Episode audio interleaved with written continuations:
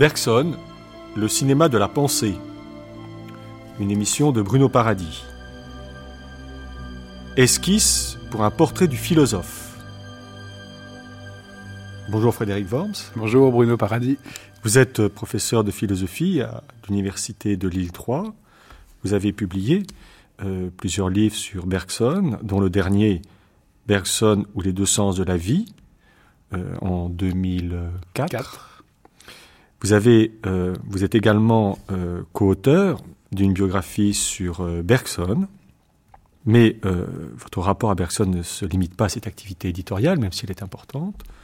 Vous êtes président de la Société des Amis de Bergson, et par ailleurs, vous dirigez les Annales bergsoniennes, dont le troisième volume vient juste de paraître, je crois que c'était en mai. Dans ces annales, on peut trouver des cours de Bergson au Collège de France, des cours sur Bergson, de ce qu'on peut appeler de grands professeurs de philosophie, de grands philosophes, que ce soit Victor Goldschmidt, euh, Gilles Deleuze. On trouve également un commentaire de Georges Canguilhem. Toute cette activité éditoriale, Frédéric Worms, manifeste une vitalité de la philosophie de Bergson, et je crois qu'on ne peut pas trouver mieux que cette expression de vitalité quand on parle du philosophe de l'élan vital. Il semble ainsi que nous nous éloignions du temps où Jacques Lacan, dans ses écrits, parlait de Bergson en ces termes, ou des textes de Bergson en ces termes, un assez curieux recueil d'exercices de ventriloquie métaphysique. L'expression n'est pas très gentille. On peut dire que Bergson constitue un moment essentiel, non seulement de la philosophie au XXe siècle, mais plus généralement de l'histoire de la philosophie. Cette place que Bergson occupe, il la doit à ses concepts, à une nouvelle façon de poser les problèmes. En effet, comme tout grand philosophe, ce que Bergson nous lègue, ce sont des concepts. Ainsi, de même qu'on parle de l'idée de Platon, de la différence de l'acte et de la puissance chez Aristote, on pourrait ainsi euh, euh, parler d'autres philosophes comme Descartes et le cogito, etc. On parle de la durée bergsonienne, on parle de l'élan vital. À sa façon donc, Bergson a contribué à dessiner le paysage philosophique du XXe siècle. C'est donc par cette vitalité du bergsonisme que euh, j'aimerais commencer Frédéric Worms une philosophie vivante, moi je, dirais qu'une philosophie vitale même, c'est plus qu'une philosophie vivante, justement. Peut-être que dans vitalité, il faut entendre euh, deux choses. Peut-être euh, d'abord une philosophie vitale, c'est une philosophie dans laquelle on trouve quelque chose qu'on trouve nulle part ailleurs et dont on a vraiment besoin, dont on s'aperçoit qu'on a besoin peut-être alors même qu'on ne le savait pas. Quand on le lit, l'idée de durée, peut-être que on pouvait s'en passer, peut-être qu'on vivait dedans sans le savoir, mais en tout cas, elle a apporté quelque chose qui crée un avant et un après, et donc elle est devenue vitale d'abord au sens où peut-être elle répond à un besoin vitale. Mais elle est vitale aussi, en effet, parce qu'elle a une sorte de force, parce qu'elle prouve sa, elle prouve sa vérité par sa vitalité. L'idée de Bergson, au fond, euh, c'est que euh, la vérité n'est pas une sorte de donnée euh, qui suffirait de retrouver, mais qu'elle elle se prouve justement en avançant par ses effets. Et cela, même si ça n'est pas son succès, l'effet de mode, l'effet de réputation, tout au contraire. C'est une vitalité proprement philosophique, résoudre des problèmes, nous permettre de nous débarrasser de nos béquilles intellectuelles et peut-être aussi physiques, un mot, euh, un effet de liberté aussi, qui prouve quelque chose comme une vitalité. Vitalité qui apparaît bien sûr dans, dans la publication d'ouvrages, de, de travaux sur Bergson. Oui, bien sûr, mais encore une fois, la vitalité n'est jamais dans les signes extérieurs. C'est pas parce que Bergson parle d'élan vital, c'est pas parce qu'il y, y, a eu un bergsonisme qui, comme le Merleau-Ponty l'a très bien dit, a étouffé Bergson. Ce qui est vital ou vivant, c'est pas le fait simplement qu'il y ait des livres sur Bergson, c'est le fait que dans ces livres, il y a aussi des travaux personnels, il y a aussi des, des relectures originales, une confrontation avec les problèmes d'aujourd'hui, des traditions qui réapparaissent, un bergsonisme souterrain, clandestin presque au long du XXe siècle chez les gens dont vous avez parlé, euh, Goldschmidt, euh, Canguilhem, même Deleuze au fond, qui même s'il a publié un grand livre sur Bergson, l'a fait quand même au fond comme une sorte de clandestin de la philosophie pour réintroduire ce passager qui était le faire sortir un peu de la cale où il était caché dans le dans le vaisseau philosophique du XXe siècle. Donc faire apparaître cette vitalité, non pas seulement par une sorte d'effet de, de, quantité extérieure, visible et, et, parfois trompeur, mais au contraire par des, des, effets qualitatifs, je dirais, des effets de singularité, des effets de différence, des problèmes d'aujourd'hui qui euh, ne s'agit pas de, dont il ne s'agit pas d'aller chercher une solution toute faite, mais d'aller justement montrer que euh, il y a un effort de nouveau de singularité à produire à travers Bergson. Mais comment comprendre finalement euh, ce mouvement qui permet à Bergson de, de, de réapparaître euh, aujourd'hui? Il y a eu bien sûr c'est toute cette période où Bergson fut extrêmement euh, connu, presque même, vous l'indiquiez, euh, victime de sa propre euh, notoriété. Une période où il va, on ne le dira pratiquement pas ou très peu pour aujourd'hui effectivement apparaître comme ayant nourri, vous l'indiquiez, les, les, les travaux de Deleuze, mais même de Merleau-Ponty. Justement, je pense qu'il y a plusieurs, chacun a son chemin de toute façon en philosophie, mais quand on, quand un auteur résiste comme ça ou revient, c'est d'abord par lui-même. C'est vrai que euh, c'est d'abord en le lisant que les, que les lecteurs de Bergson trouvent qu'en effet, il y a quelque chose qui résiste, qu'on ne trouve pas ailleurs, comme peut-être chez tout grand philosophe. Il y a les médiateurs. Bien des Bergsoniens, entre guillemets, d'aujourd'hui, euh, ils sont revenus par Deleuze ou Merleau-Ponty. Essentiellement, c'est ces deux médiateurs euh, avant les autres, mais peut-être qu'il y en a quelques autres et, même euh, des médiateurs qui ont été très importants, comme Jean Kelevitch par exemple, sont oui. aujourd'hui eux-mêmes oubliés et on, on, va les retrouver sans doute grâce à, à travers Bergson. Et puis la troisième manière, c'est les, les, problèmes tout simplement d'aujourd'hui. On peut le retrouver Bergson tout simplement par la question de la vie, euh, par la question de la religion. Il y a 20 ans, c'était euh, plutôt la question du, du, cerveau, la question de l'intelligence, la question des sciences cognitives qui ramenait à, à Bergson, qui avait euh, euh, déjà, qui s'était affronté à ce qu'on avait appelé un premier âge d'or de la mémoire, une première époque du cerveau. Cent ans après, on retrouvait les mêmes problèmes. Aujourd'hui, 20 ans plus tard, moi, je, je pense qu'on fête le centenaire de l'évolution créatrice. Je crois aussi que la question de la morale et de la religion, telle qu'il l'a traitée en 1932 dans les deux sources de la morale et de la religion, est une des grandes ressources qui nous restent aujourd'hui pour euh, penser ces questions-là, qui sont euh, d'une actualité euh, évidemment euh, brûlante. Et effectivement, c'est ce qui apparaît dans la lecture des, de, des annales les annales bergsoniennes auxquelles nous faisions référence tout à l'heure, puisque vous avez consacré un volume aux deux sources de la morale et de la religion. Finalement, tout se passe comme si euh, chacun des grands textes bergsoniens avait eu à un moment ou à un autre euh, son heure de notoriété, son heure de gloire.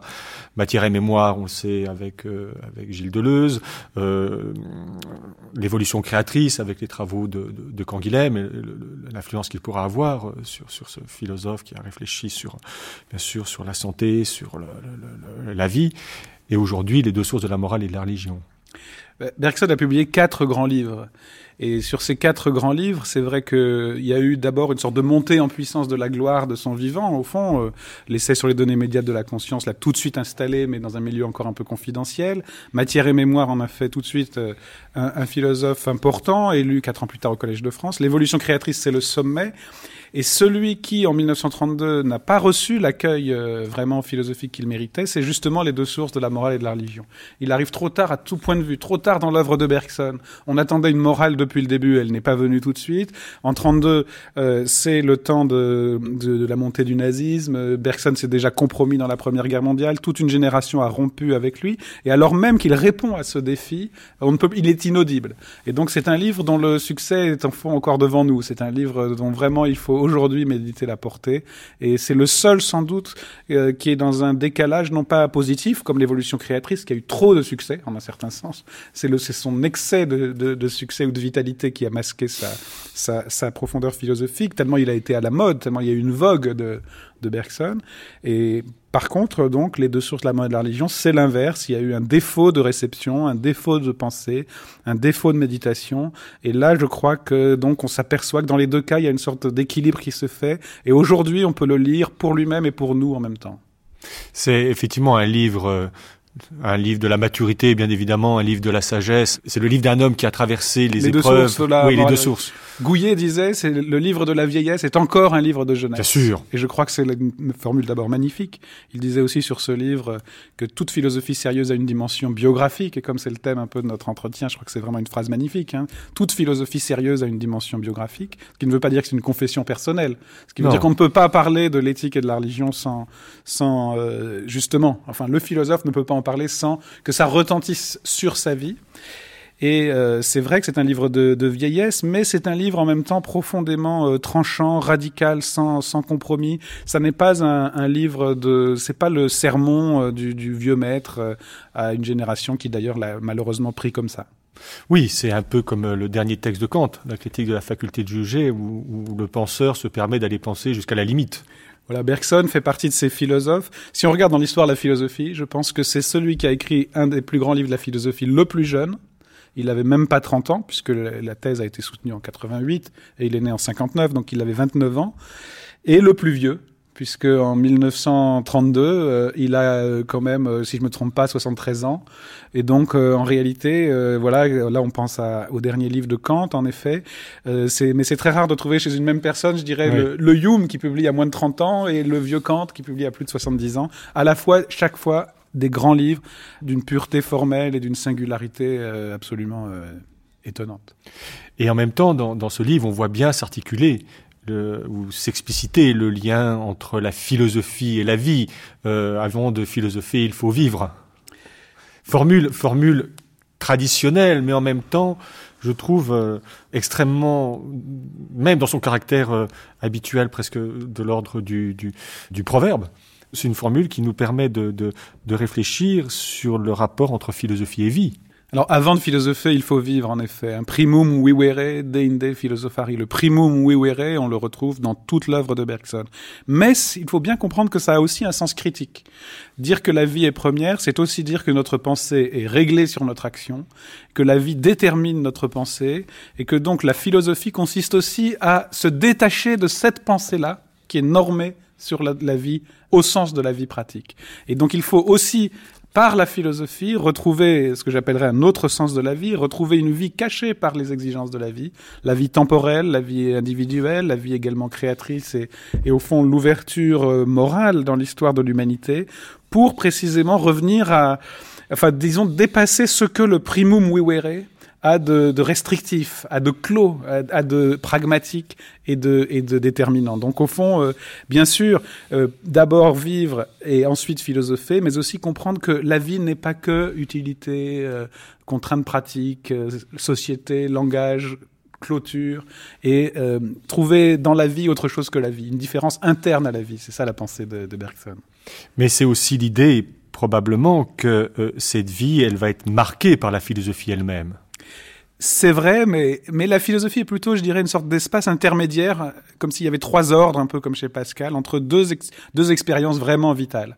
C'est-à-dire que la philosophie, en effet, doit critiquer la vie, la transformer, mais ça n'est pas la, il faut pas trop demander à la philosophie. Ce qui change la vie, c'est l'action, l'acte libre, la création morale, l'œuvre d'art, euh, l'acte philosophique plus qu'une théorie philosophique. Oui. Bergson retrouve aussi l'idée de la philosophie comme euh, manière de vivre, comme, euh, comme véritable pratique. Et donc, comme Pascal, il dirait aussi en un sens que la vraie philosophie se moque de la philosophie. Ça n'est pas le système qui compte, ça n'est pas la théorie, ça n'est pas écrire des livres. Nous le faisons, nous passons par là, mais celui qui euh, n'agirait pas ne, ferait rien. Comme disait Jean Kelevitch, reprenant Bergson, n'écoutez pas ce qu'ils disent, regardez ce qu'ils font. Ça, c'est justement dans les deux sources de la morale et de la religion. Oui, c'est ce que c'est ce que j'entendais au sens d'une vie philosophique. C'est une vie philosophique, c'est bien aussi cette vie marquée par la philosophie, c'est-à-dire qu'il n'y a pas d'un côté une activité réflexive, théorique, spéculative, de l'autre côté la vie dans laquelle nous serions pris avec ses vrai, exigences. La vie philosophique n'est pas forcément la vie du philosophe. Le plus grand philosophe, et peut-être pour Bergson, en tout cas dans les deux sources, mais je pense que ça a toujours été le cas, euh, l'homme qui ne se pose même pas les problèmes. Le grand homme de bien ne sait même pas poser le problème de la morale. Il le résout par son action. Tout à coup, c'est un juste qui se lève en quelque sorte, qui s'indigne de la morale close ou de la guerre, qui dit euh, euh, les phrases que Bergson, par exemple, trouve dans, dans l'Évangile, mais il en trouverait d'au- d'autres exemples ailleurs, peut-être dans toute religion, on y reviendra peut-être Mais en tout cas, lui ne sait même pas poser le problème philosophique. Et le philosophe doit se mettre, euh, d'abord, ne peut pas inventer cette expérience. La morale ouverte, c'est pas le philosophe qui l'a construit. S'il n'y avait pas eu des hommes pour l'inventer, le philosophe n'aurait pas pu le faire. Donc il ne vient qu'après coup, le philosophe, pour l'interpréter, pour comprendre cette différence qui a surgi dans la vie, de même que dans notre vie. C'est pas la philosophie, au fond, ne nous conduit pas à la liberté. Elle nous permet de penser la liberté, mais seulement s'il y a eu des actes libres, seulement si les actes libres surgissent d'eux-mêmes.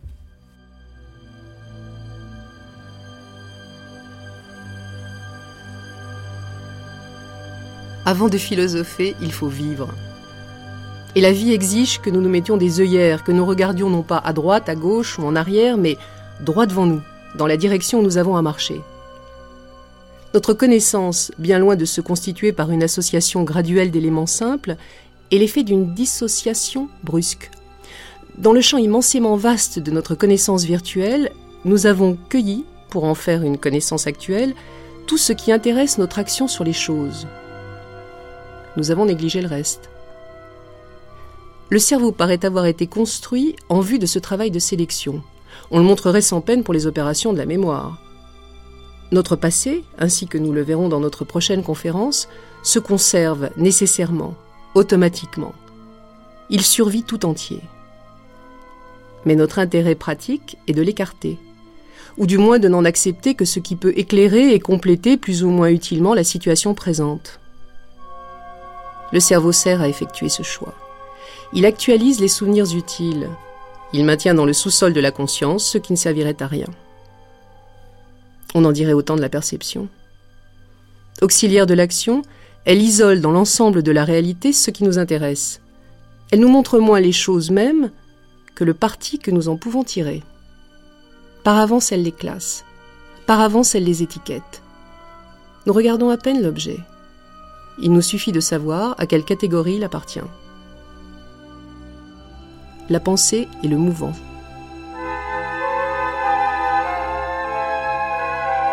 Alors, Bergson, vous l'avez rappelé, a écrit quatre grands livres. On peut, on peut rajouter bien sûr Le Rire en 1900 et euh, Durée et simultanéité en 1922. Et de recueils d'articles également. Et de recueils d'articles, bien sûr. Hein, euh, L'énergie spirituelle et la pensée le mouvant, un peu après la publication des deux sources. Mais euh, Bergson avait euh, cette formule, à savoir, on n'est jamais tenu de faire un livre. Alors, c'est une formule qu'il faut situer justement peut-être, si, si je peux rebondir là-dessus. Je vous en prie. C'est justement une formule. La pensée le mouvant dont vous venez de parler a été publiée après les deux sources, mais a été écrite avant. Et notamment l'introduction qui ouvre ce recueil et qui se termine sur cette phrase, précisément parce que depuis déjà plus de 40 ans, Bergson a écrit donc son premier livre en, en 1889, et là, euh, on est en 1934, au fond, depuis plus de 40 ans, 45 ans, on lui réclame une morale. Et Bergson est quelqu'un qui euh, avait une vision, au fond, scientifique de la philosophie, contrairement à ce qu'on dit souvent. Euh, on l'a bien souvent traité d'imposteur, peut-être très vite, traité d'imposteur sur ce plan, mais c'est en tout cas une grave erreur morale et psychologique. Son but était de, de fournir une philosophie aussi précise que la science.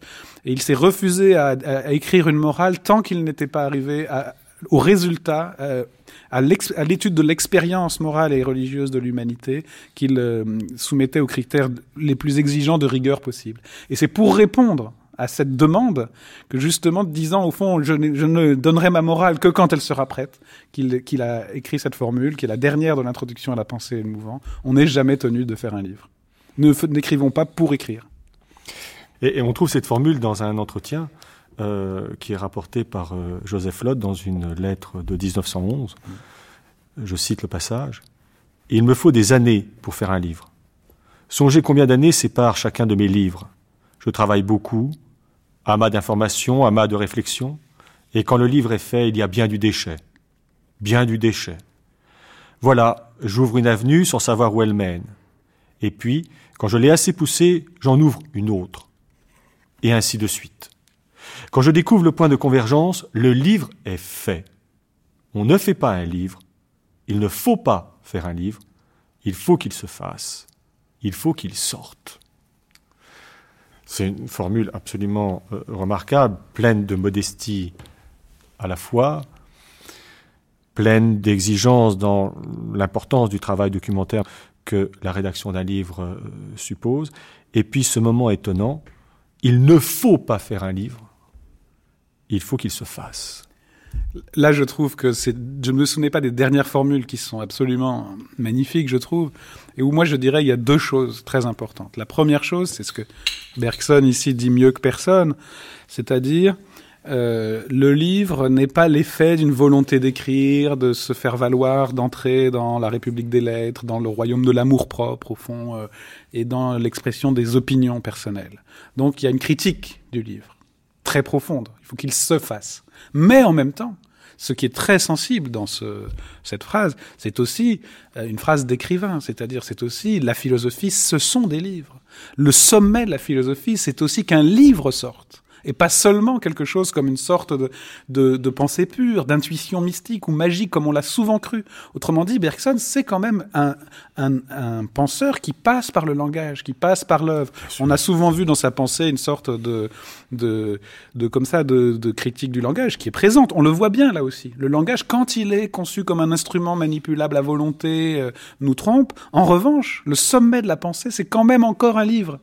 Et il m'est arrivé, il y a eu récemment une réunion à la bibliothèque d'Ousset où il se trouve que le fonds Bergson est conservé, euh, sa bibliothèque, son bureau lui-même, physiquement, on peut, on peut les voir. Et il y a aussi le fonds Mallarmé dans la même bibliothèque, littéraire Jacques Doucet, euh, place du Panthéon à Paris. Or, on dit Mallarmé, le penseur du livre, Bergson, le critique du langage, mais ce sont deux penseurs du livre, deux penseurs seulement absolument opposés du livre. Il y en a un pour qui le langage doit dépasser la vie, le livre c'est la vraie vie, et il y en a un autre pour qui, au contraire, le langage, c'est la vie qui doit dépasser le langage, mais c'est aussi un penseur du livre. Et au fond, voilà, c'est un auteur de quatre livres, ça n'est ni un bavard, un homoloquax, comme il l'a dénoncé d'une manière... Euh, aussi radical, mais ça n'est pas non plus un penseur de l'ineffable au sens où l'ineffable nous clouerait le bec. Euh, c'est en parlant et en écrivant, en, travaillant le langage qu'on répond au problème du langage et non pas en se, en se taisant ou en ayant une sorte de, comme ça, de, volonté terroriste de, se taire. Dans Les Fleurs de Tarbes, Jean Paulhan a beaucoup critiqué Bergson, et même il en a fait le philosophe terroriste par excellence. Hein, vous savez que le sous-titre des Fleurs de Tarbes, c'est la terreur dans les lettres. Et la terreur dans les lettres, c'est celui qui nous dit le langage nous trompe, euh, c'est l'ineffable qui comptait. Paulan, qui donc était le maître de la NRF, Paulan en avait fait reproche à Bergson. Et on voit dans cette phrase que c'est tout le contraire. La, critique du langage ne nous fait pas renoncer au langage. Au contraire, il y a une exigence vis-à-vis du livre, que, le livre sorte, mais on pourrait l'accentuer deux fois, que le livre sorte, mais que le livre sorte. Et on pourrait mettre en relation les deux formules. C'est justement parce qu'on n'est jamais tenu d'écrire un livre qu'il faut absolument qu'un livre, euh, il faut qu'il se fasse, il faut qu'il sorte.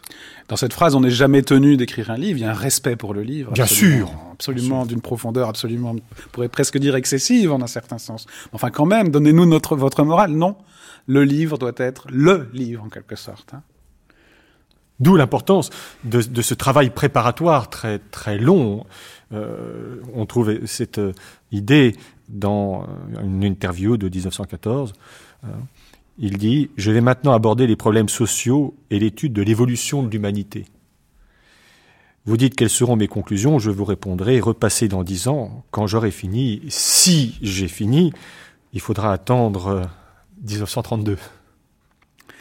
Euh, voilà, toujours cette impatience du lecteur qui, au fond, sous prétexte que Bergson a, par exemple, euh, dans l'évolution créatrice. Donc là, on est déjà sept ans après. Euh, Bergson a quand même déjà parlé de, de l'humanité, de, de, la liberté. De... Il a même déjà, au fond, euh, proposé des, des idées morales. Voilà, on attend sa morale. Mais non, euh, il faut attendre.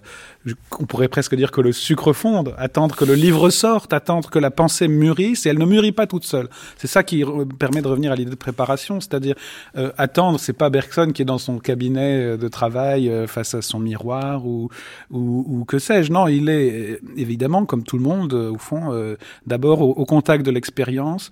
Je pense d'ailleurs que pour écrire sa philosophie sociale, elle n'aurait pas été la même certainement sans la Première Guerre mondiale, ou sans doute ici l'événement l'a forcé à aller trop vite, ou ses discours de guerre, pour des raisons aussi, disons, biographiques, politiques, mais aussi philosophiques, sont venus trop tôt, l'ont bousculé. Et c'est pourquoi, au fond, les deux sources de la de la religion sont aussi un, remords vis-à-vis de cette précipitation. C'est la seule fois où l'histoire l'a fait sortir de son lit, comme on pourrait dire pour un fleuve. C'est la première fois que Bergson s'est engagé politiquement, sans doute euh, trop vite, sans doute malgré lui. Et il y a quelque chose de ça aussi dans cette volonté de dire attendez. Hein. Mais la Première Guerre mondiale n'a pas attendu Bergson. Malheureusement, elle est venue trop vite, y compris pour son œuvre. Ça veut dire que en disant cela, Bergson indique l'idée selon laquelle il y a un rythme propre à la pensée. De même que je dois attendre que le sucre fonde, ma pensée à son propre rythme, le livre viendra s'il doit venir, et quand il viendra, il sera quasiment prêt. Le rythme de la pensée, c'est à la fois un rythme de création individuelle, c'est aussi un rythme d'obstacle intellectuel. C'est-à-dire que nous sommes. Euh, la pensée n'est pas la faculté abstraite qu'on croit parfois. La pensée, c'est la pensée d'êtres euh, vivants, situés, qui sont des êtres humains, avec une faculté, l'intelligence, qui a ses limites, qui rencontre ses problèmes, des faux problèmes et des vrais problèmes. Et donc, au fond, le rythme, il est à la fois positif et négatif. C'est un rythme des problèmes sur lesquels on bute, qu'on ne choisit pas. Et c'est aussi un rythme des intuitions qui surgissent au moment où parfois on, on s'y attend le moins, qui surgissent, qui peuvent surgir de, de rencontres, qui se, qui se nourrissent, euh, qui se nourrissent. En tout cas, il y a comme euh, chez tout grand philosophe ce que Deleuze a appelé une image de la pensée qui se transforme chez Bergson. C'est-à-dire qu'effectivement, tout grand philosophe se fait aussi une autre image de la philosophie que les autres. Ils n'ont pas tous la même idée de la pensée. C'est certainement chez Bergson cette double contrainte, la contrainte des problèmes, la force d'une intuition. On sent qu'il y a quelque chose, on sent aussi qu'il y a un problème. Et ça, ça oblige à, il faut que le temps fasse son œuvre. Oui, et puis c'est ce qui coïncide avec le travail d'élaboration des concepts auxquels il va se livrer, parce que vous faisiez tout à l'heure référence euh, à cette critique qu'on fait à Bergson de vouloir critiquer le langage, de vouloir euh, se passer des signes, etc. Mais c'est un non-sens dans la mesure où, bien sûr, Bergson lui-même a produit des concepts, a dégagé des concepts, les a réélaborés, prenant pour cela quelquefois beaucoup de temps. Bien sûr, un des concepts les plus connus, c'est pas ça que nous avons commencé, c'est celui de durée, mais quand il reviendra sur la question de l'intuition, il avouera avoir hésité devant le choix de ce terme. Bien sûr, parce que qu'est-ce que c'est qu'un concept? Au fond, un concept, c'est une distinction. Quand Bergson, euh, les, dames du Collège de France qui venaient après son, ses cours lui demandaient Mais enfin, maître, quelle est votre pensée? Il disait Le temps n'est pas de l'espace. Bon, j'ai dit que le temps n'était pas de l'espace. Donc voilà, ça c'est son intuition. Mais maintenant, Dire que le temps n'est pas de l'espace et construire le concept de durée, c'est deux choses différentes. Ah Après, il faut expliquer pourquoi le temps n'est pas de l'espace. Et ça n'est pas seulement parce que, effectivement, le temps, c'est la succession. Les choses ne sont pas là toutes ensemble. Et l'espace, c'est au contraire la simultanéité. Les choses sont là ensemble. Pour Bergson, euh, l'important, c'est de montrer pourquoi cette différence change tout quel est d'abord le principe de cette différence et pourquoi elle change tout. C'est ça le concept de durée. C'est-à-dire à partir d'une intuition d'une qui est une intuition qui porte déjà sur une distinction, qui est donc virtuellement conceptuelle, puisqu'elle dit le temps n'est pas de l'espace, c'est une intuition même négative en quelque sorte. Il s'agit d'en donner des critères positifs qui montrent en quoi cette distinction n'est pas seulement locale, mais générale et va permettre de tout changer.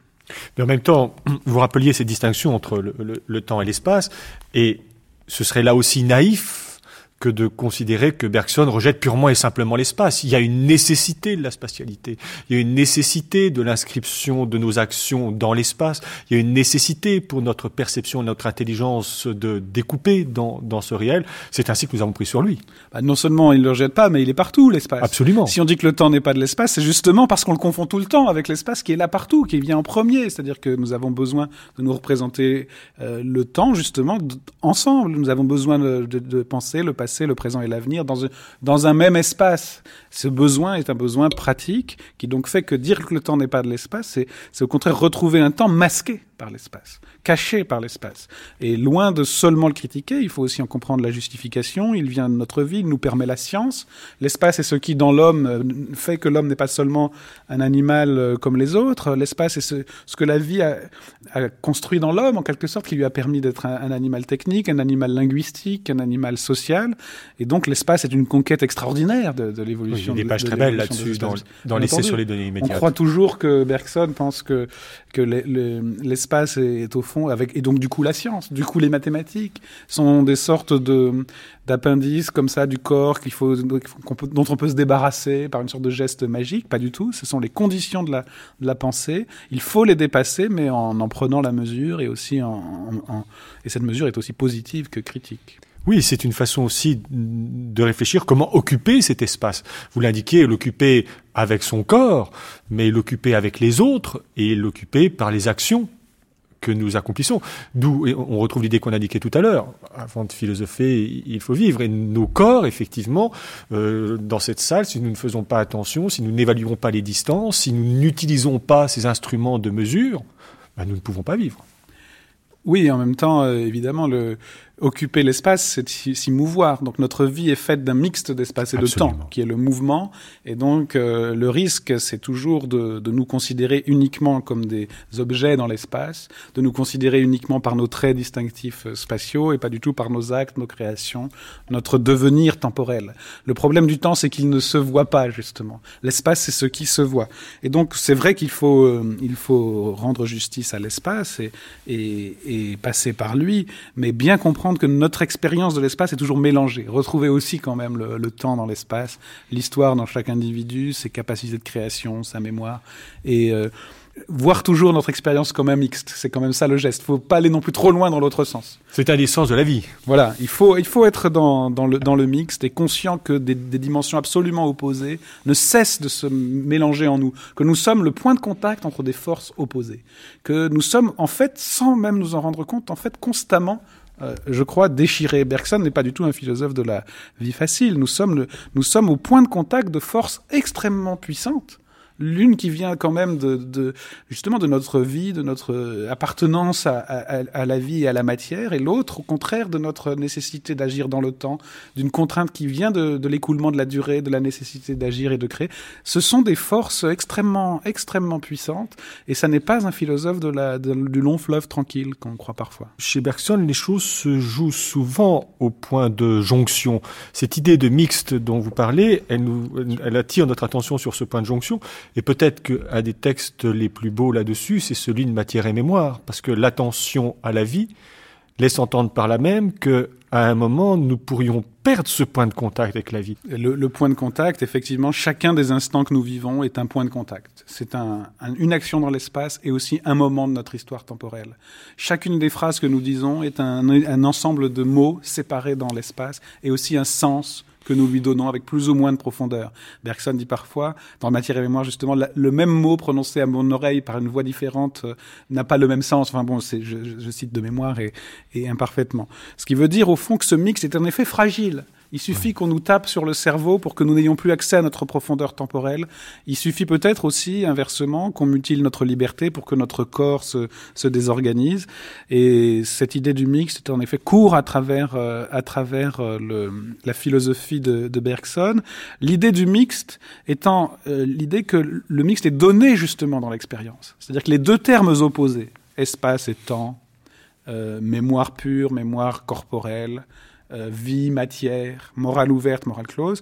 Ça n'est pas la philosophie qui en fait la synthèse de manière abstraite. Oui. La synthèse est déjà là. Le mixte, c'est notre expérience. Il n'y a pas à l'inventer. Le philosophe ne crée pas le troisième terme. Le troisième terme, c'était le premier. Le philosophe analyse un mixte. Il ne construit pas une synthèse.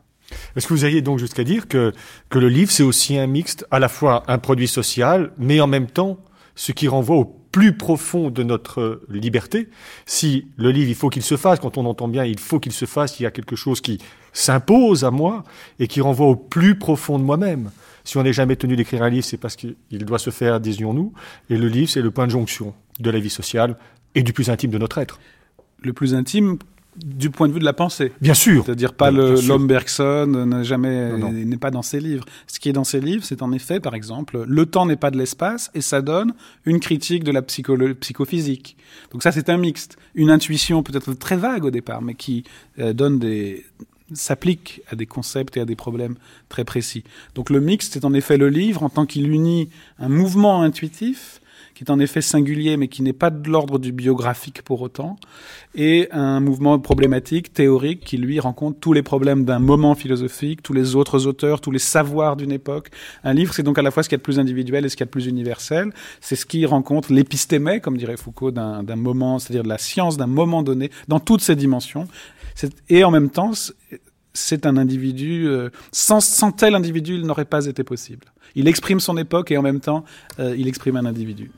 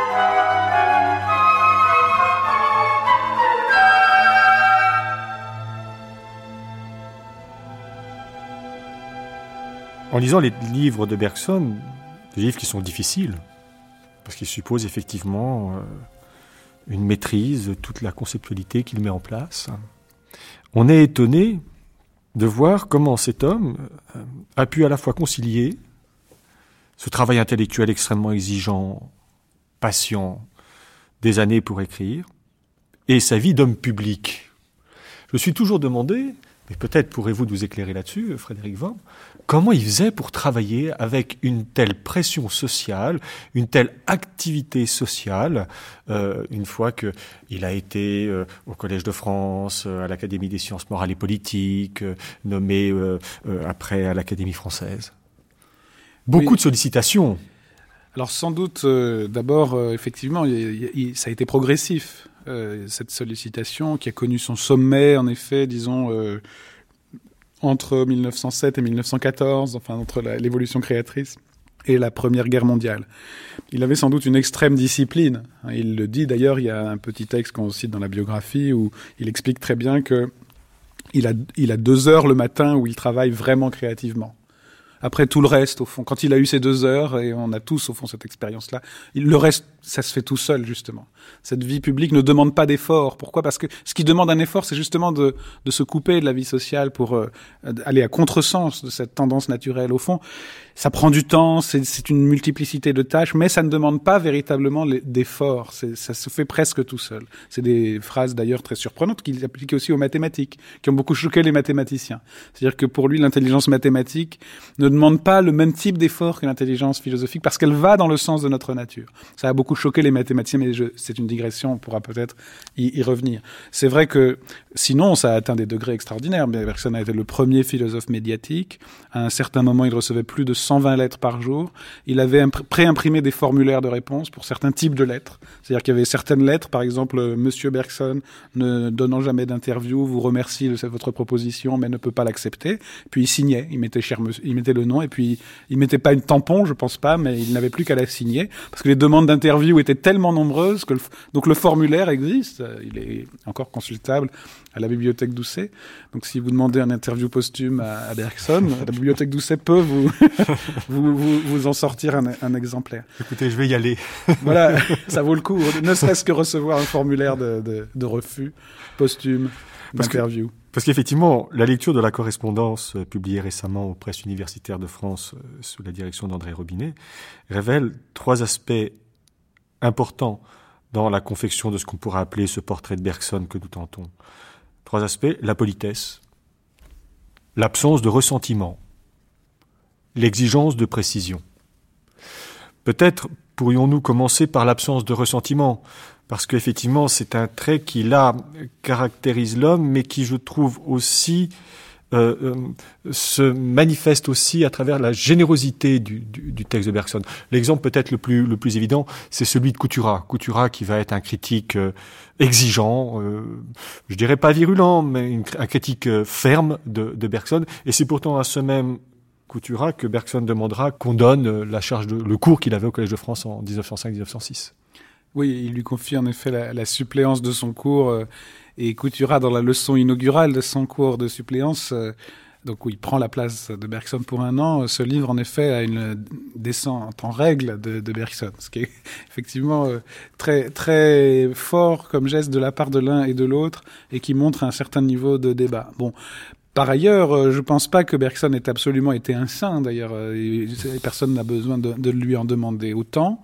Euh, qu'il y ait une absence totale de ressentiment n'est pas tout à fait certain. Euh, il, y a, il, y a, quand même eu des, des, querelles philosophiques assez vives. Il a été soumis à des critiques très violentes dont, sur les, auxquelles il n'a jamais répondu quasiment. Par exemple, les premiers livres de Julien Binda, une philosophie pathétique, le bergsonisme, et puis revenant à la charge sur euh, la France byzantine, la trahison des clercs, tous ces livres très profondément dirigés contre Bergson. On a quand même des traces d'un très profond ressentiment de Bergson à l'égard de ses critiques.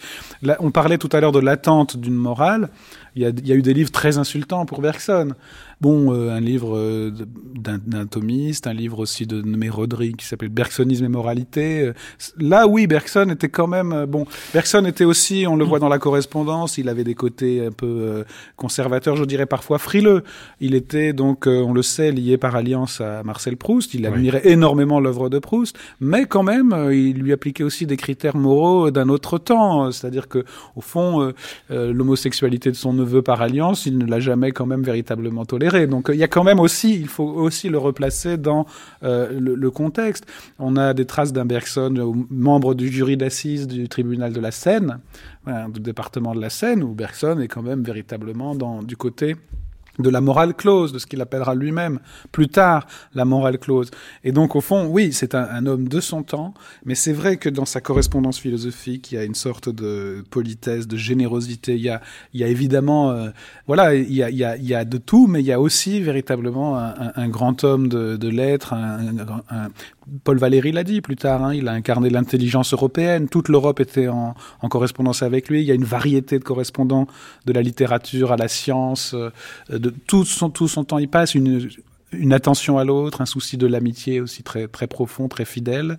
Voilà, simplement pour dire, ça n'était quand même pas un saint. Non, non, mais quand j'entendais, quand j'utilisais l'expression de ressentiment, je l'entendais au sens quasi c'est-à-dire au sens où il faut pouvoir oublier pour euh, pouvoir se consacrer à autre chose. Euh, c'est-à-dire que bien sûr qu'il y a eu cette polémique euh, à la suite de la publication du bouquin de Benda, mais ça fait un peu penser à ce que disait Nietzsche quand, euh, faisant référence, je crois que c'était Babeuf, qui ne se vengeait jamais des insultes qu'on lui faisait parce qu'il les oubliait. Et donc le ressentiment, c'est aussi retrouver quelque chose dans l'œuvre, du moins dire absence de ressentiment, se retrouver euh, dans l'œuvre de Bergson, l'idée que la faculté d'oubli est une nécessité pour nous de vivre. Du moins, c'est ce qui nous permet de vivre. Si on n'oublie pas, c'est la souffrance où, on en meurt si je radicalise. Bien sûr.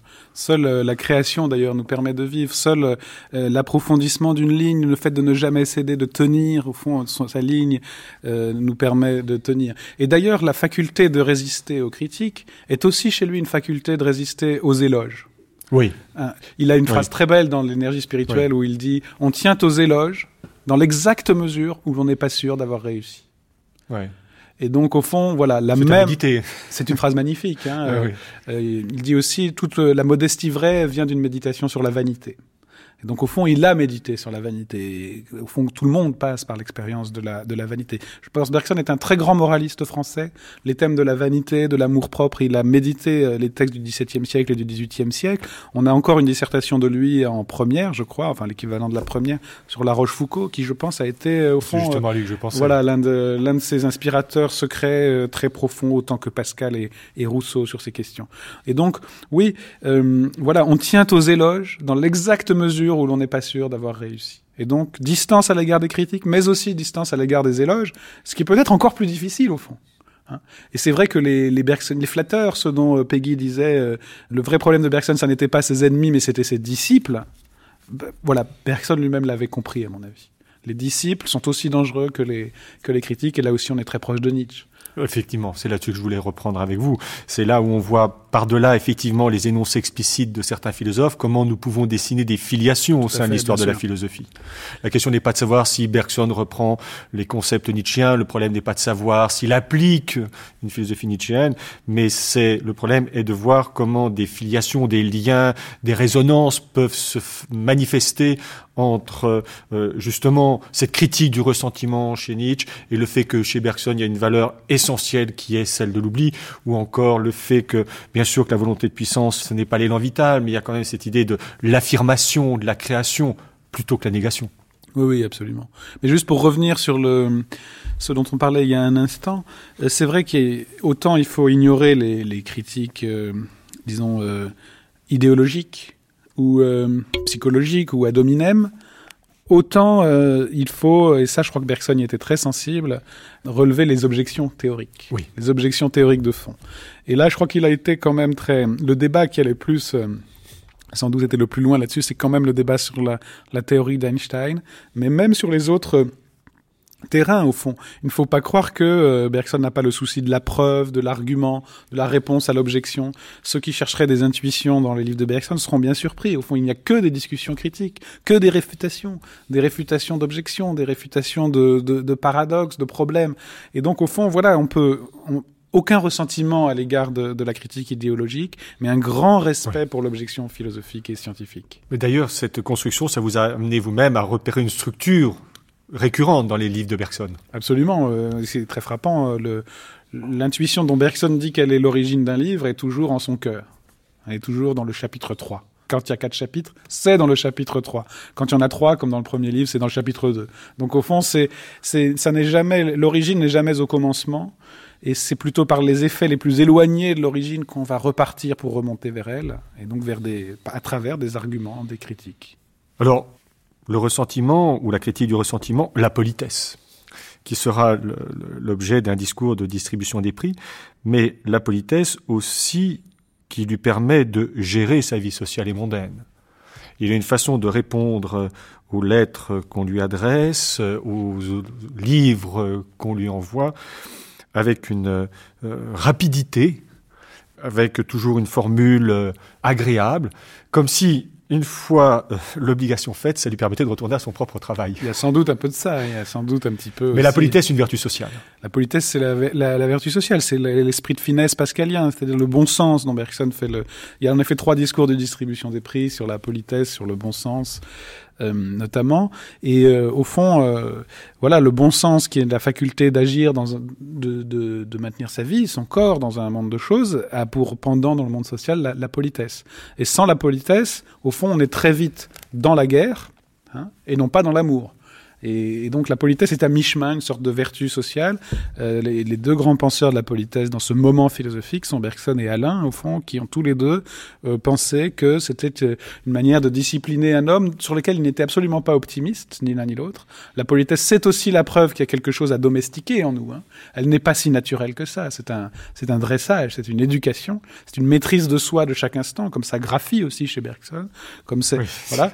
Et, et donc, effectivement, il y a une politesse qui vient de cette sorte de domestication sociale et une politesse qui vient de l'amitié et au fond d'une ouverture, d'une vraie, comme il dit, d'harmonie préétablie. Il y a la politesse. La politesse est aussi un, mixte. C'est un mixte de vertus sociales et de réelles affinités électives et de réelles relations profondes entre des, entre des êtres. Et c'est aussi une vertu républicaine, parce que dans, dans, le texte, dans le, discours de 92, on trouve la formule suivante. Il semble donc que la politesse sous ses formes politesse de l'esprit, politesse des manières et politesse du cœur, nous introduisent dans une république idéale, véritable cité des esprits, où la liberté serait l'affranchissement des intelligences, l'égalité, un partage équitable de la considération, et la fraternité, une sympathie délicate pour les souffrances de la sensibilité. Là, il y a quand même un petit côté euh, euh, distribution des prix. Il faut imaginer le ministre de l'instruction publique aux côtés de Bergson, qui commençait son discours par jeunes élèves et qui aboutissait à ces phrases en effet un peu édifiantes euh, sur la, la, politesse. Mais c'est vrai que, euh, disons, dans l'absence aussi d'une certaine morale, encore qu'il n'avait pas encore pensé, je pense que pour lui, la, la politesse, c'est dans le respect des formes, ce dans quoi peut se glisser aussi l'attention réelle à, autrui et l'ouverture réelle. C'est-à-dire c'est la forme sociale, un peu comme euh, l'action du corps ou le langage dont on parlait tout à l'heure, mais dans lequel peut, une fois qu'elle est là, dans lequel peut ensuite entrer toute l'attention individuelle, toute la, la, création, l'ouverture à autrui. C'est la condition du reste. Une politesse de base dans laquelle ensuite tout peut, peut s'ouvrir. Oui, et puis qui montre déjà chez euh, Bergson une attention à la chose publique, hein, dans, cette reprise de, de, la devise républicaine.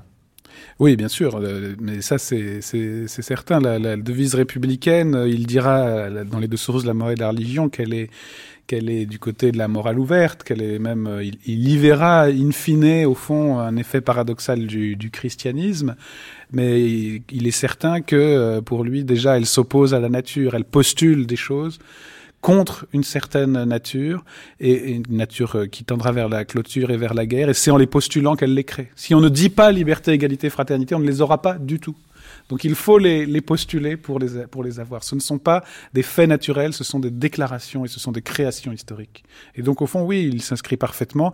Alors biographiquement, on pourrait certainement aussi y trouver, euh, disons, euh, une euh, volonté d'incarner cette devise républicaine à l'extrême. Euh, Bergson euh, laissé seul en France, chargé de mission vis-à-vis -vis de la France. Il y a un discours radiophonique de 1934, quand il est déjà très âgé, où il parle de la France comme d'une mère à qui il doit tout. Hein. Et donc, au fond, il y a aussi un rapport absolument, on pourrait dire, mystique à, la France, à l'idée républicaine, rapport qui ne sera pas sans effet dans l'histoire du XXe siècle. Parce que son histoire est particulière. C'est un fils d'immigrés Un fils d'immigré, absolument, oui. Euh, les parents, son père vient de Pologne et il vivra seul euh, très tôt en France. Il est au croisement de deux grandes lignées, euh, une lignée polonaise, en effet, du côté de son père, qui est compositeur, qui vient d'une communauté juive de Pologne, et du côté de sa mère, une très grande lignée aussi, plus méconnue, mais dont des, biographes, enfin, il y a des généalogistes qui sont en train de, trouver à quel point c'est une lignée importante dans le judaïsme irlandais, qui est très très méconnu en, Europe. Et ils aboutissent à Paris, euh, où il naît, et, repartent en Angleterre, justement, où pour le père de Bergson n'ayant pas réussi à, à, à, Paris, et le laisse seul en France, chargé d'une sorte de mission. Quel âge il a? Alors, quand Les jeunes, ils hein, partent, euh, le souvenir que j'ai, c'est qu'il a une douzaine d'années. Ouais. Il faudrait vérifier l'âge exact. Ouais. Euh, en tout cas, il est pensionnaire à ce moment-là au collège, et on l'appelle déjà le philosophe. Déjà? Déjà, oui. oui. Il y a une... Son neveu, euh, que j'ai rencontré, euh, qui s'appelle Philippe Bergson, qui est un monsieur extraordinaire, qui est anglais, se souvient que sa famille disait, devant les photos du John Bergson, on l'appelait le philosophe. Évidemment, c'est un côté de légende familiale. Troisième caractéristique qu'on trouve dans toute son œuvre, c'est l'exigence de précision. Il le rappelle au début de la première introduction de la pensée de mouvement, mais cette exigence de précision, elle, explose en quelque sorte quand on lit la correspondance avec ses traducteurs. Ah oui, oui, il devait être absolument maniaque, hein, ça c'est certain. Et alors il, il pouvait l'être concernant les traducteurs en anglais, puisqu'il oui. était parfaitement bilingue pour les raisons qu'on vient d'indiquer notamment. Et donc c'est vrai qu'il y a par exemple encore à la bibliothèque d'Ousset le manuscrit de la traduction anglaise des deux sources de la mort et de la religion, avec les annotations de Bergson en marge, qui sont d'une maniaquerie. Euh, bon. Mais quand il euh, était sollicité par un traducteur d'une euh, autre langue qu'il ne maîtrisait moins, comme le suédois ou le danois, il cherchait parmi tous ses amis quelqu'un qui soit qui maîtrise la langue et la philosophie et si possible sa philosophie à lui pour être euh, capable de, lui dire si la traduction était, autorisable ou non. Il a refusé des autorisations. Il a aussi refusé, par exemple, de faire une préface à la traduction de la correspondance de William James parce que la traduction lui paraissait fautive. Et il ne pouvait pas préfacer une traduction imparfaite du texte d'un de ceux dont il était le plus proche, à la fois amicalement et intellectuellement. Donc c'est vrai que la précision, c'est pour lui euh, l'une des conditions de, de, dépasser le langage. On ne dépasse pas le langage, les limites du langage du côté du vague, mais au contraire du côté du précis, par une rigueur qui fait que tout se tient et que le langage fait système, justement, contrairement à ce qu'on croit. Un mot n'est jamais isolé. Oui. C'est au contraire le sens global d'une phrase, d'un livre, d'une pensée qui fait que chaque pièce doit être à sa place. Oui, on, on, voit, on voit dans sa correspondance effectivement l'attention à l'idée de la phrase, au mouvement de la phrase, et donc à la nécessité de traduire le terme de cette façon-là et pas d'une autre, parce qu'autrement nous perdrions l'idée. Oui, parce que ça va très vite. L'idée de Bergson, c'est que, au fond, c'est l'idée des fausses pistes. Vous avez vous-même euh, travaillé sur la bifurcation chez Bergson. si on part euh, d'un côté, on, va très très loin. On ne s'arrête plus. C'est l'idée de double frénésie aussi. Hein. Imaginons qu'on traduise euh, durée par temps, et voilà, sans le savoir, on est déjà, on est déjà parti euh, extrêmement loin.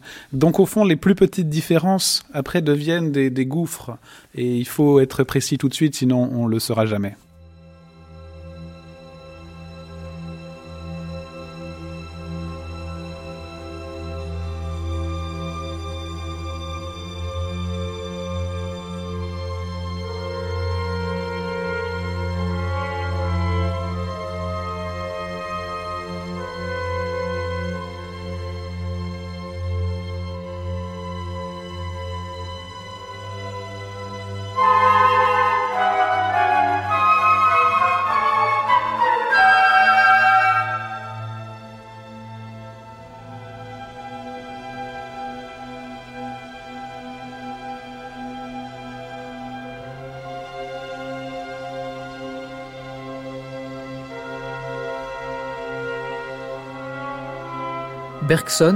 À Van der Tak, Saint-Sergue, Suisse, 18 août 1922. Cher monsieur, je vous remercie bien vivement pour l'aimable envoi du premier volume du Chronicon Spinosanum. C'est une publication du plus haut intérêt. Je voudrais pouvoir répondre à votre appel et apporter à l'un des volumes suivants la contribution que vous voulez bien me demander.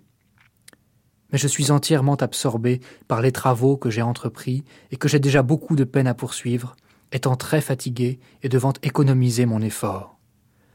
Depuis un certain temps déjà, je me vois dans la nécessité absolue de décliner tout nouvel engagement, si léger soit-il. Croyez à mon vif regret, et agréez, je vous prie, cher monsieur, l'expression de mes sentiments les plus distingués et dévoués. Henri Bergson. La lecture de la correspondance est aussi euh, intéressante en ce que finalement, on y trouve pratiquement aucun élément de nature biographique, très très très peu d'indications biographiques. Il le dit à un moment, en 1923, je ne suis pas démonstratif. Mais ce qui est étonnant, c'est la façon dont finalement, dans ses propres textes philosophiques, Bergson va mobiliser des éléments biographiques. Et tout se passe dans ces textes comme si ces éléments biographiques n'avaient de sens qu'à la condition d'être repris pour faire apparaître la position d'un problème. Ces éléments n'auraient donc de sens qu'en tant qu'ils montrent comment la pensée va dans la direction du concret. Je prendrai euh, trois exemples qui renvoient au corps. Bergson cavalier, Bergson escrimeur, Bergson danseur. Et à chaque fois, l'analyse de ce cas particulier, cavalier, escrimeur, danseur, lié à la question du mouvement, lui permet d'expliciter un problème. Oui, est-ce que c'est biographique à proprement parler? C'est-à-dire, euh, si on entend par biographique ce qui nous euh, euh, rendrait proche des événements, des anecdotes singulières de l'individu Bergson, ou bien est-ce que c'est plus des, des empirique euh, au sens où ça nous renvoie à une expérience corporelle que tout le monde peut, peut avoir, même si en effet il renvoie parfois à des événements exceptionnels, une chute de cheval bien particulière ou bien dans les deux sources de la mort et de la religion, effectivement pour expliquer comment il y a en nous une sorte de religiosité primitive, euh, le sentiment qu'il avait quand il allait chez le dentiste étant petit. Il évoque aussi euh, des, des réactions à des tremblements de terre ou à la déclaration de la, de la Première Guerre mondiale. C'est vrai que en un sens, c'est à la fois, c'est soit le plus générique, c'est-à-dire au fond euh, la situation que tout le monde peut avoir vécue, soit le plus exceptionnel, qui fait affleurer un élément de vérité, mais ça n'est jamais l'entre-deux, c'est-à-dire la confession personnelle sur l'individu Bergson. Non, c'est pas l'ordre de la confession, bien sûr, mais c'est l'idée qu'un élément du vivre peut devenir matière à réflexion philosophique. C'est-à-dire que si vous voulez comprendre tel problème philosophique, ce n'est pas la peine d'aller chercher des exemples extrêmement compliqués. Et ces exemples, vous pouvez les trouver dans le simple fait d'être un danseur ou d'être un escrimeur, ce qui donne d'ailleurs une, description assez étonnante. J'ai ce passage-là euh, des deux sources de la morale et de la religion, où il inverse en quelque sorte le mouvement. L'escrimeur qui voit arriver sur lui la pointe de son adversaire, c'est bien que c'est le mouvement de la pointe qui a entraîné l'épée, l'épée qui a tiré avec elle le bras, le bras qui a allongé le corps en s'allongeant lui-même, on ne se fend comme il faut, et l'on ne sait porter un coup droit que du jour où l'on sent ainsi les choses. C'est ça ce que j'appelle la dimension biographique. C'est pas le fait de savoir que Bergson ait pratiqué l'escrime. Ça, on serait effectivement dans une anecdote peu intéressante. Je pense que l'anecdote, elle peut à un moment avoir une valeur philosophique au sens où Nietzsche nous dit, ayant peu à peu appris à lire entre les lignes des philosophes, euh, j'ai compris, je, résume, hein, qu'il ne s'agissait que de confession. Absolument. Et ce qu'il y a de biographique quand même, d'irremplaçable dans l'expérience, c'est que euh, vu de c'est l'opposition de l'extérieur et de l'intérieur. Vu de l'extérieur, on pourrait avoir l'impression qu'on devient danseur en juxtaposant des pas. Mais vu de l'intérieur, on sait que la synthèse de ces pas, c'est une expérience unique qui ne se réduit pas justement à une synthèse de pas. On sait que euh, se fendre, selon l'expression magnifique qu'il emprunte évidemment au vocabulaire de l'escrime dans ce texte euh, superbe, euh, se fendre n'est pas une technique qu'on peut simplement apprendre en se regardant dans un miroir. C'est un geste qui devient, qui s'approprie, qui devient une intuition en quelque sorte du mouvement singulier, irréductible du corps. Donc au fond, c'est vrai que le biographique, c'est au fond le refus de considérer l'expérience de l'extérieur. Il y a quelque chose qui est avoir des cartes postales de Paris, il y a quelque chose d'autre qui est aller au moins une fois dans sa vie à Paris. Quelque chose qui fait que l'expérience apporte toujours plus que sa reconstruction ou sa description extérieure. Donc au fond, c'est cette critique de ce qu'il appelle l'analyse, l'idée d'observer quoi que ce soit de l'extérieur Et d'ailleurs, euh, appliquons-le lui. Euh, ne, ne vous contentez pas de on dit sur Bergson. Lisez Bergson. Oui, absolument. Et, ça, moi, ça, ça, me refait penser, ça me fait penser à ce qu'on disait tout à l'heure, ce lien entre philosophie et vie. Il est là illustré. Il est là illustré. C'est toujours un lien aussi critique contre une certaine philosophie qui reconstruit la vie justement de l'extérieur. C'est-à-dire il s'agit toujours de s'opposer aussi. On le voit bien dans le texte sur l'escrime. C'est vous qui euh, regardez l'escrime de l'extérieur, vous pensez peut-être que l'escrimeur, euh, disons, euh, construit le mouvement à partir de ses pieds pour arriver à la pointe du fleuret. Non, L'expérience vous apprendra que l'expérience a procédé tout autrement. Bergson dit dans l'introduction de l'évolution créatrice, qui est un texte magnifique dont Canguilhem, dont on a parlé tout à l'heure, c'est grandement inspiré, que aucune découverte en biologie n'est due à l'intelligence pure. C'est-à-dire que la vie est toujours une surprise.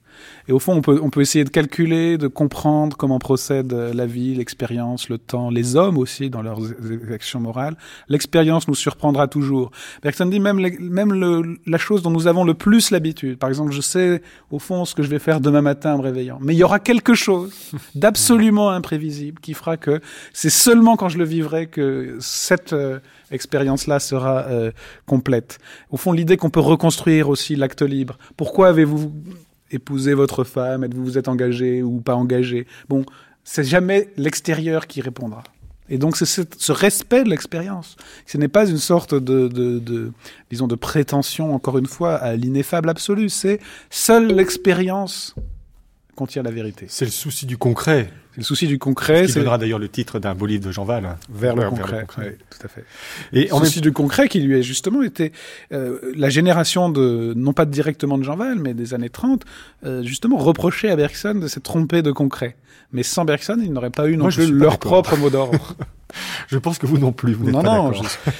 Je comprends en même temps ce que voulez dire, par exemple, euh, Politzer ou ce que voulez dire euh, même Sartre, en un sens, en, en reprochant à Bergson un, un, concret encore trop abstrait pour eux. Bon, euh, chaque époque a son exigence de, de concret. Et au fond, euh, c'est vrai aussi que, disons, la, la, vie sociale des hommes, les, les, conflits politiques, il y a eu aussi tout simplement peut-être une manière de, de penser l'individuel en général, comme dit Politzer, et qu'en effet, Freud d'un côté, la, la, la philosophie politique années 30 de l'autre pouvait permettre de compléter. Hein. Mais il y a des degrés dans le concret et il est certain qu'il y a un aspect du concret euh, qu'on ne trouve que chez Bergson. Non seulement on le trouve chez Bergson, mais on ne le trouve que chez lui. Et je crois que chaque grande philosophie, c'est ce qu'on ne trouve pas ailleurs. Ben quand il y a un duel euh, et qu'on est escrimeur, on est vraiment dans le concret. Faute de quoi, on reçoit la. C'est vrai, c'est vrai, mais Sartre euh, aurait dit il n'y a pas d'escrimeur en général. Euh, L'escrimeur, c'est euh, toujours dans un contexte social. Le ouais. maître d'escrime de la bourgeoisie française n'est pas ouais. le, le, chevalier du XVIIe siècle. Donc, si vous voulez, du point de vue d'une philosophie de l'histoire, voilà. ouais. donc chacun son concret. Mais inversement, vous ne trouverez pas chez d'autres philosophes que chez Bergson cette pensée de l'acte de, de Absolument, parce que c'est moi qui vais, comme, comme il le dit, l'escrimeur qui va arriver sur lui. Absolument, oui, oui, tout à fait.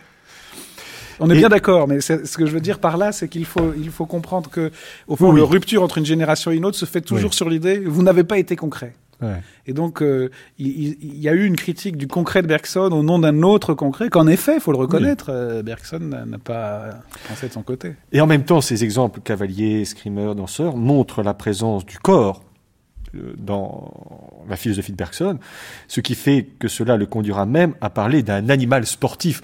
Nulle condamnation du corps dans cette philosophie. En plus, il en parle à propos du langage. C'est-à-dire qu'il explique dans le dans ce texte dont vous citez la, tirez la citation, qui n'est pas dans ses livres, mais dans un dans les mélanges, dans, dans un article inédit, resté inédit, que euh, on, il entend par sport au fond toute acquisition de mouvement hein, ouais. que permet la plasticité au fond de notre cerveau. Et en ce sens, le, donc on, comme on apprend le coup droit au tennis ou en effet le coup droit aussi à, l'escrime. Et en ce sens, le plus grand des sports, dit-il, c'est le langage, parce que notre cerveau apprend le langage comme un sport. Il apprend à parler le français comme il apprend à, marcher ou à courir. Et là, ici, Bergson a vraiment anticipé sur des choses qu'on retrouverait chez, dans les sciences cognitives d'aujourd'hui. Toujours dans la lecture de cette euh, correspondance, il y il y a quelque chose, moi, qui m'a beaucoup surpris. C'est le fait que revienne constamment l'expression je suis fatigué. Et ça m'intrigue beaucoup parce que euh, bien sûr, on peut y voir un phénomène psychologique et physiologique lié à un travail extrêmement important, bien évidemment. On peut y voir aussi la euh, commodité qu'un homme trouve à invoquer sa fatigue pour pouvoir échapper à un certain nombre de règles euh, de la vie mondaine. Mais la fatigue, c'est ce qui appelle le repos, et c'est là où on retrouve la, la, philosophie, qui pouvait aussi bien parler et éprouver et faire de cette question de la fatigue un problème central, si ce n'est le penseur du mouvement. De sorte qu'on pourrait penser que cette fatigue, simple élément biographique, quand on le lit comme ça rapidement, permettrait de retrouver à l'œuvre, dans cette espèce de, défaillance du corps, l'idée d'un double mouvement. Il y a à la fois l'aspiration euh, à la mobilité, mais cette mobilité, elle est toujours susceptible d'être contrecarrée par de l'immobilité. De même qu'il n'y a pas le mouvement de la vie sans le mouvement qui va à l'encontre de la vie. Et là, ça devient exemplairement philosophique. C'est ça ce que j'appelle une anecdote philosophique. Oui, tout à fait. En fait, il n'y a pas de fatigue s'il n'y a pas eu d'effort. Et il n'y a eu d'effort euh, chez Bergson comme chez Mendebiran, par exemple, parmi les grands penseurs de l'effort. Il n'y a d'effort que s'il y a une résistance. Et au fond, euh, les philosophes qui ne se fatiguent pas ou pour qui tout est facile, c'est ceux qui n'ont pas vraiment rencontré d'obstacles, donc pas vraiment pensé, pas vraiment rencontré de problèmes. Euh, la fatigue est aussi chez Bergson revendiquée presque comme le signe qu'il y a eu quelque chose qui s'est passé quelque chose s'est passé. Et c'est forcément fatigant. Et au fond, au bout d'un moment, c'est aussi notre finitude. Bergson parle aussi parfois de la durée. On dit, on dit, Jean Kelevitch l'a dit par exemple, que Bergson ne voit du temps que les aspects positifs. Il ne voit dans l'irréversibilité que la création, jamais l'ennui, jamais la nostalgie. Ça n'est pas entièrement vrai. Il y a quand même des images aussi de la durée comme euh, un, rouleau qui se déroule et qui rencontre sa limite, un ressort qui rencontre une résistance. Et au fond, il y a, il y a une finitude. Mais simplement, cette finitude, ça n'est jamais seulement la fatigue, c'est aussi l'effort qui peut rebondir, repartir. Et c'est vrai qu'il invoque souvent cette fatigue dans la correspondance. Ça me, ça m'a beaucoup frappé aussi quand, ça me frappe quand je la, quand je la relis. Euh, cette fatigue qui, au fond, euh, n'est jamais seulement en effet une sorte de, dissipation sociale, mais toujours revendiquée comme le signe d'une tension intérieure. C'est un philosophe de la tension. Absolument. de la tension, en, deux, en deux mots, hein, la tension.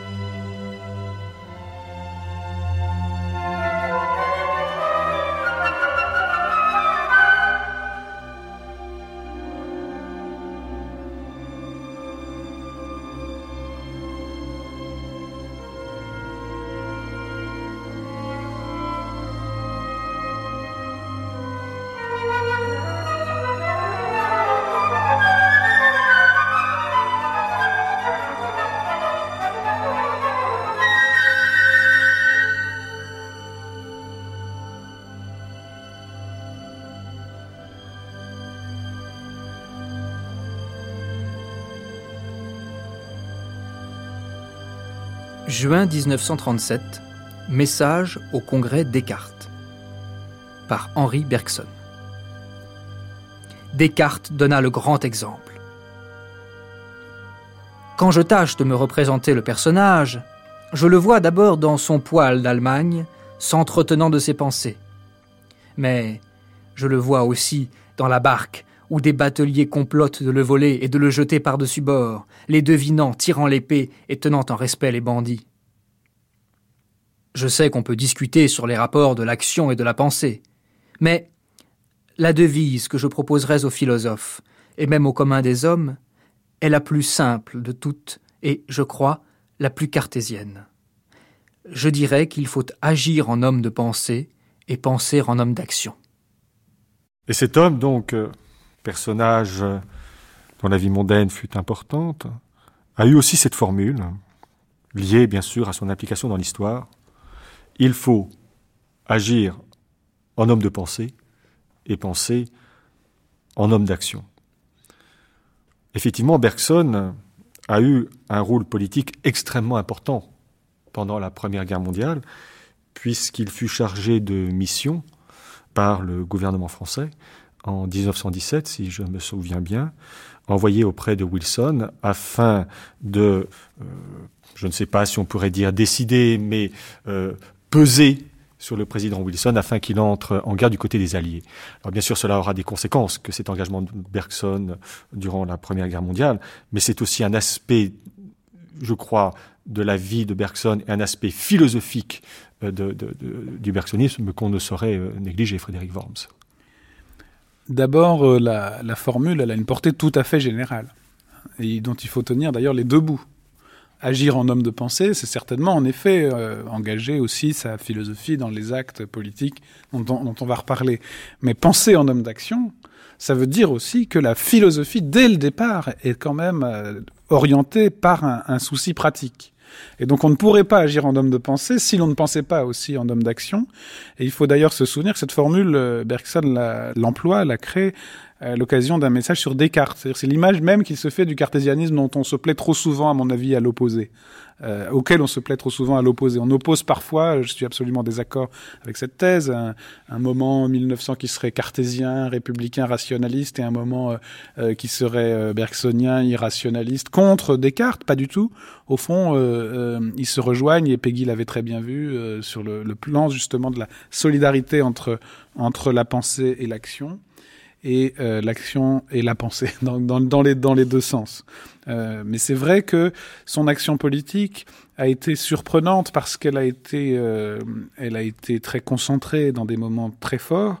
En effet, envoyée auprès de Wilson, qui lui-même euh, voulait euh, ne voulait intervenir que pour des motifs idéaux Hein, intervenir dans la guerre, oui, mais pour sauver la paix, la démocratie, qu'on lui montre que c'était une cause juste.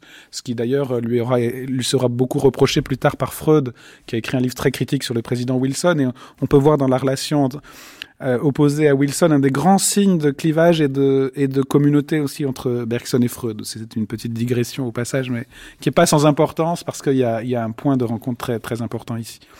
Et donc euh, Wilson a été sensible qu'on lui envoie le plus grand philosophe de, de l'époque. Euh, en délégation et non pas un vulgaire euh, ambassadeur du Quai d'Orsay ou un, un vulgaire euh, général euh, de l'armée française. Mais je pense que Bergson l'a surpris par son pragmatisme. Après la guerre aussi, quand il est nommé euh, justement dans la filiation wilsonienne, président de ce qui deviendra aujourd'hui l'UNESCO, qui est l'équivalent de l'UNESCO dans la Société des Nations de l'époque, eh bien, Bergson est très pragmatique. On s'attend à des grands disques. Ouais. Voilà, commission de coopération, commission, commission internationale, internationale de coopération intellectuelle. On s'attend à des grands discours sur la paix, sur euh, le, la culture. Bergson dit non, il faut euh, euh, financer l'envoi des livres. C'est quelqu'un de très pragmatique. Quand il parle à Wilson, il cherche à obtenir des engagements très précis. Ses dépêches télégraphiques euh, sont extrêmement minutieuses, rigoureuses. Il s'irrite aussi de l'ambassadeur français. Enfin, c'est donc pas du tout euh, seulement ce qu'on croit une sorte de comme ça de mobilisation de la pensée euh, qui a eu des effets d'ailleurs très dangereux dans ses propres discours de guerre, c'est plutôt quelqu'un d'extrêmement pragmatique.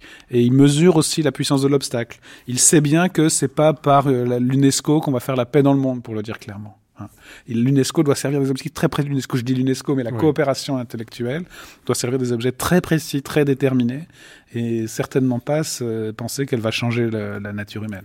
Non, et ce qu'on voit aussi, c'est un homme, vous parliez de, de caractère pragmatique, c'est-à-dire lié à l'action, on voit aussi un homme extrêmement euh, habile, prudent, repérant les enjeux, sachant identifier le moment où il faut intervenir, euh, un, un, un, fin politique, mais pas du tout au sens, pas du tout oui, au sens euh, fin négatif. Politique, fin politique, oui. Moi, moi, je, je évidemment, je j'admire son action politique justement dans la guerre et dans la SDN, mais il y a aussi des, des choses surprenantes. Il ne s'est pas engagé dans l'affaire Dreyfus. Il a, ouais. il a en même temps été pris malgré lui dans des querelles politiques extrêmement violentes. Il est le premier juif élu à l'Académie française et l'Action française fait campagne, une campagne extrêmement violente euh, contre lui. Donc il prononce son discours de réception sans en dire un mot, bien entendu, mais enfin il y a un enjeu politique extrêmement fort. Il est à la fois, euh, il est au fond euh, tout à fait représentatif de, de toutes les contradictions aussi de l'époque. Et ça n'est pas un hasard si son dernier geste politique et son testament ouvert en ouais. pleine Seconde Guerre mondiale marque toutes les contradictions du, du régime de Vichy qui, euh, et de la France euh, qui a mené jusque-là. Au fond, euh, si deux de ses lecteurs sont de manière tout à fait opposée, Pétain et, et, De Gaulle. Et au fond, il incarne toutes les contradictions de, de l'époque. Toutes les contradictions, sachant que ça c'est sa vie, c'est ses engagements publics, que dans son œuvre les choses sont beaucoup plus claires. L'ouverture contre la clôture, un patriotisme peut peut-être, mais ouvert contre un nationalisme clos. Et là, il n'y a plus aucune ambiguïté. Mais le propre de la vie, il faut pas croire que la vie d'un philosophe n'ait aucune ambiguïté. Le propre de la vie, c'est euh, sans doute aussi d'avoir certaines ambiguïtés à, à, certains moments. Et euh, en même temps, la vie de Bergson est d'une grandeur, je trouve, incontestable. Et on pourrait dire que les deux sources de la morale et de la religion, c'est aussi une méditation à distance de son engagement pendant la guerre de 14-18. Oui, parce qu'il avait quand même euh, disons, eu des discours très manichéens sur, euh, disons, euh, la, la, la, force qui s'use et celle qui ne s'use pas, pour prendre le titre d'un de ses discours de guerre. Et, Position très virulente. La force qui s'use étant d'un seul côté, celui de, des adversaires de la France, et, et celle qui ne s'use pas, l'esprit étant du côté des poilus. Les poilus incarnaient l'esprit dans des discours qui, effectivement, sont des discours de disons, ce qu'on appelait la, c'est pas des discours d'un de, d'un soldat, c'est des discours de, bon, qui lui auront été euh, beaucoup, beaucoup reprochés. Mais c'est vrai que toute l'Europe euh, intellectuelle, ou presque à l'époque, euh, on avait fait autant. Euh, bon. Et on ne peut sûrement pas comprendre l'opposition du clos et de l'ouvert euh, sans y voir un peu de, de, de retour critique sur ces, ces discours, euh, ces discours de guerre. Testament de Bergson, Codicile du 9 mai 1938. Mes obsèques. Mes réflexions m'ont amené de plus en plus près du catholicisme où je vois l'achèvement complet du judaïsme. Je me serais converti si je n'avais vu se préparer depuis des années, en grande partie hélas par la faute d'un certain nombre de juifs entièrement dépourvus de sens moral, la formidable vague d'antisémitisme qui va déferler sur le monde j'ai voulu rester parmi ceux qui seront demain des persécutés.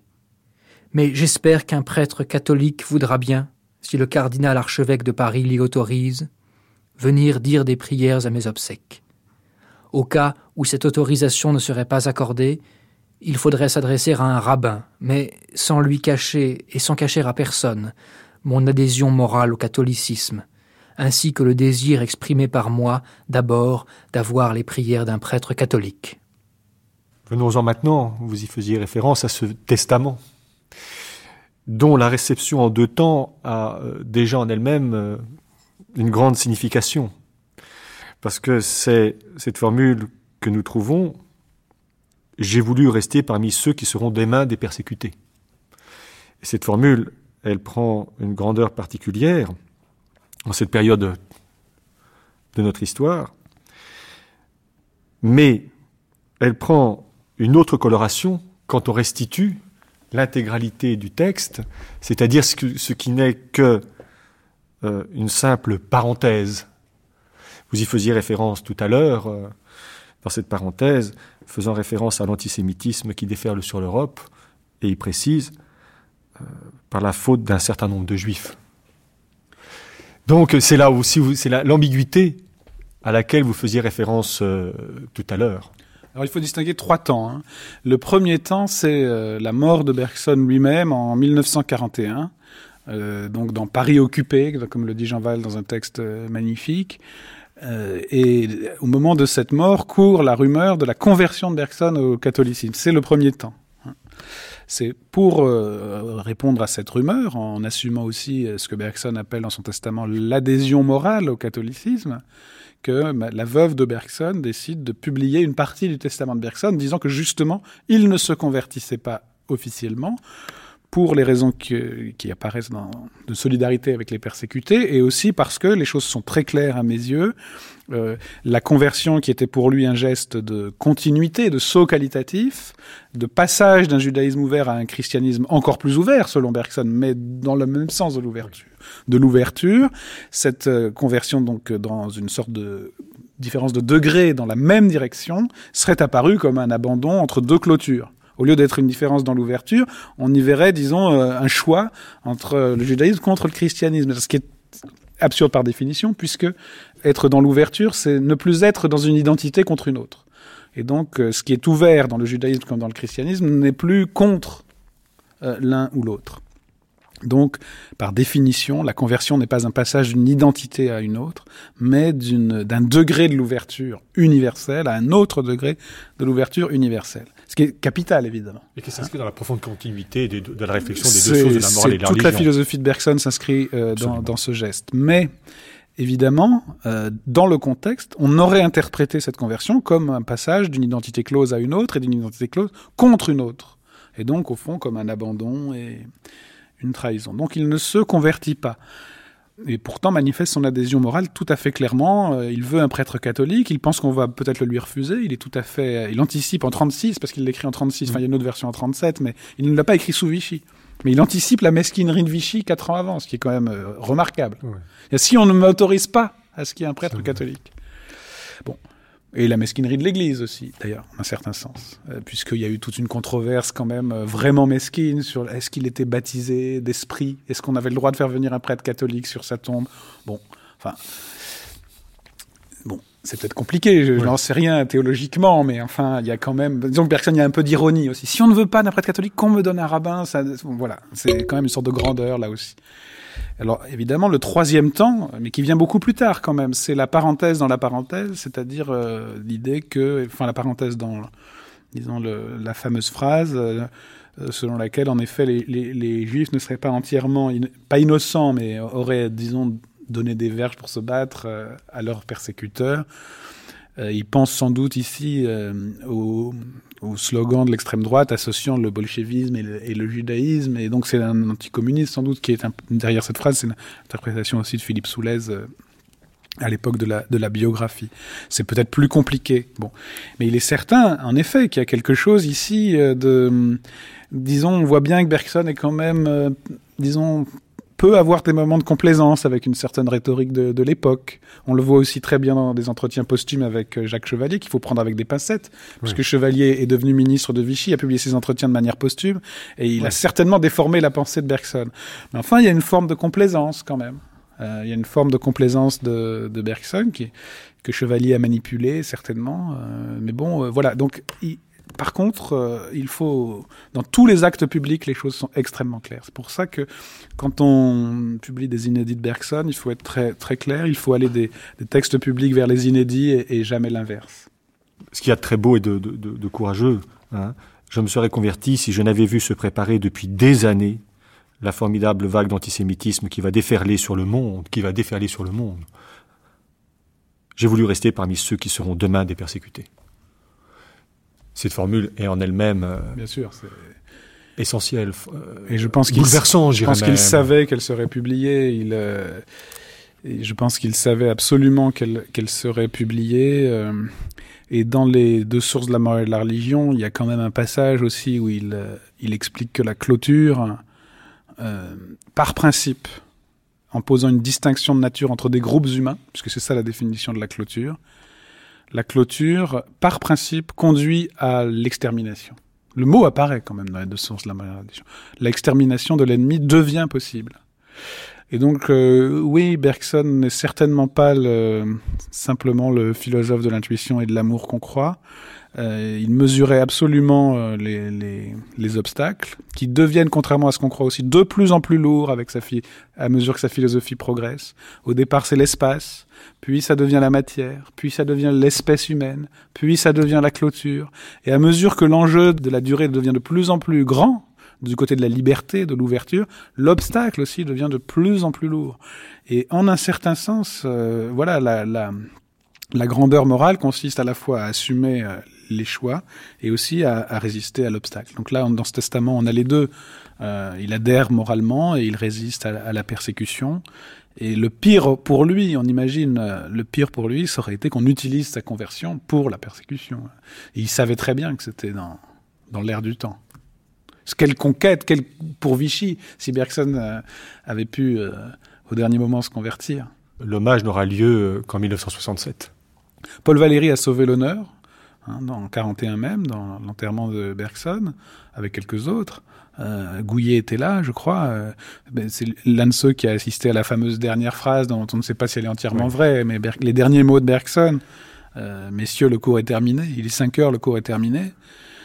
Bon, et en effet, oui, après, il y a eu un processus de, de, de, de réparation, et notamment... Euh, et notamment une plaque posée au Panthéon en 1967. Il faut se souvenir quand même que Bergson avait eu le plus haut grade dans la Légion d'honneur, euh, quand même grand officier, hein, je crois, ou grand croix de la Légion d'honneur, qu'il avait été prix Nobel de littérature, euh, qu'il avait été à l'Académie française, au Collège de France, euh, que donc on peut pas faire mieux, en quelque sorte, comme comme CV républicain, et que en effet la mort dans Vichy, sous Vichy, d'une façon pas comme Mozart avec les chiens écrasés, mais enfin quand même dans, dans, dans l'absence d'honneur et de, et, était quand même faisait partie de l'indignité de l'époque.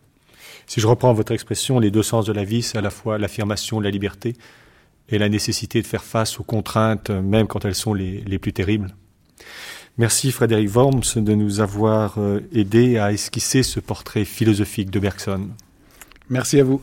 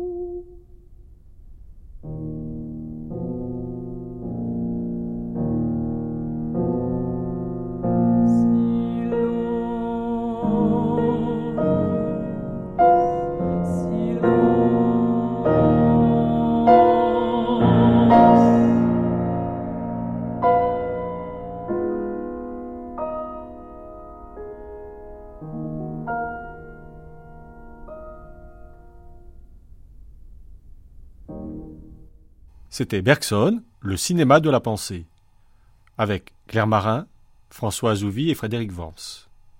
Et pour la partie archive, Henri Bergson, Étienne Juisson et Maurice Merleau-Ponty.